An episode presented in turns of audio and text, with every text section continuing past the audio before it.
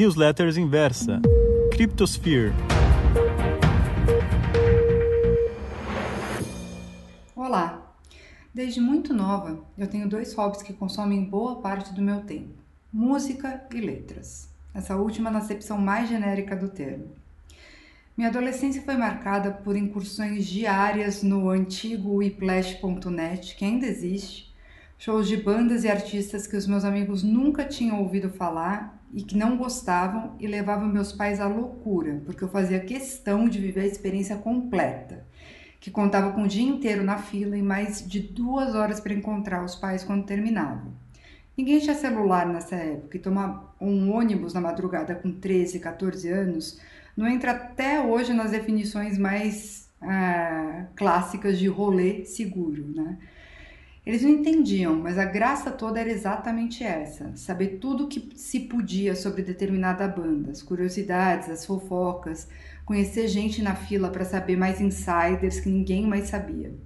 Em outras palavras, era um clube e eu fazia parte dele, independente da minha idade, do quanto meus pais ganhavam e de não ser a menina mais popular da escola. De repente eu era parte de algo maior que eu. Isso era legal pra caramba. Sim, eu já cabulei aula para ficar na fila do show do Judas Priest. Desculpa, mãe. Tive aula de guitarra com Mozart Mello, workshop com Kiko Loureiro. Levava meu violão para arrumar no finado, que Deus o tenha lá desça.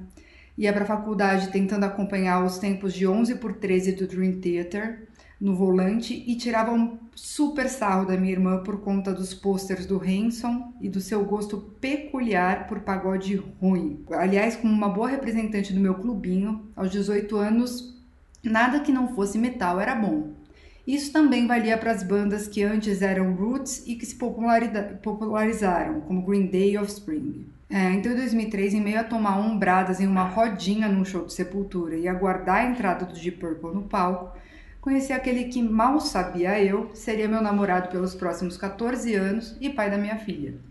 Para encurtar bem a história, o romance que engatou o som de Cemetery Gates do Pantera me fez abrir os horizontes e em menos de um ano eu já tinha um CD do Revelação no carro e ouvia mais uma noite de terça-feira no Observatório, do César Menotti Fabiano.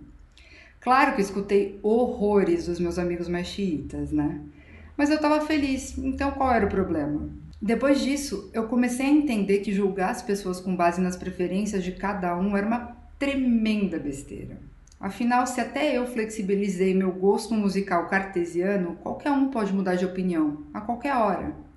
Tudo depende do quanto se faz questão de continuar pertencendo a determinado clubinho. Mas os clubinhos, meus caros, são uma tremenda perda de tempo pois mais nos limitam a expandir nossos horizontes do que nos ajudam a ser melhores em algo. Dali para frente, comecei a descobrir coisas que gostava por mim mesma, pelos meus motivos, pela minha felicidade e bem-estar. Dentre as descobertas vieram uma infinidade de bandas hipster que depois estouraram, Belen Sebastian, Arcade Fire, Arctic Monkeys, versões em outras línguas de músicas famosas, tem várias dos Beatles e do Bowie em alemão, por exemplo, bandas gringas, Ligabue, Maldita Nerea, Clueso, redescoberta de incontáveis clássicos e uma paixão estranha para muitos por ópera.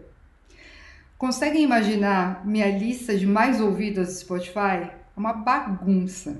Em paralelo a isso, uma das perguntas que eu mais escuto até hoje é como eu, mulher com formação primária em direito, filha pequena, com negócios girando, conheci o mundo de criptomoedas tão cedo e desde então segui e sigo uma jornada tão assídua como entusiasta que tornou esse meu hobby um novo trabalho. Minha resposta, a verdadeira, para isso é que como eu faço um esforço grande e constante para não me prender em padrões, os clubinhos, depois que a gente fica mais velho, tudo foi consequência natural de um misto de curiosidade com dedicação. Meu cuidado hoje em dia é exatamente para não cair na tentação da necessidade de pertencer aos early adopters, como se isso fosse um mérito em si. Por isso mesmo eu vivo reciclando os grupos de WhatsApp que eu participo, por exemplo. Porque no fim do dia, o que me faz seguir é o gosto por boas descobertas, não fincar a bandeira por ter chegado até aqui primeiro. Então, saia do clubinho, escute algo novo, releia velhos clássicos. Você só tem a ganhar com isso. Um grande abraço e até a próxima.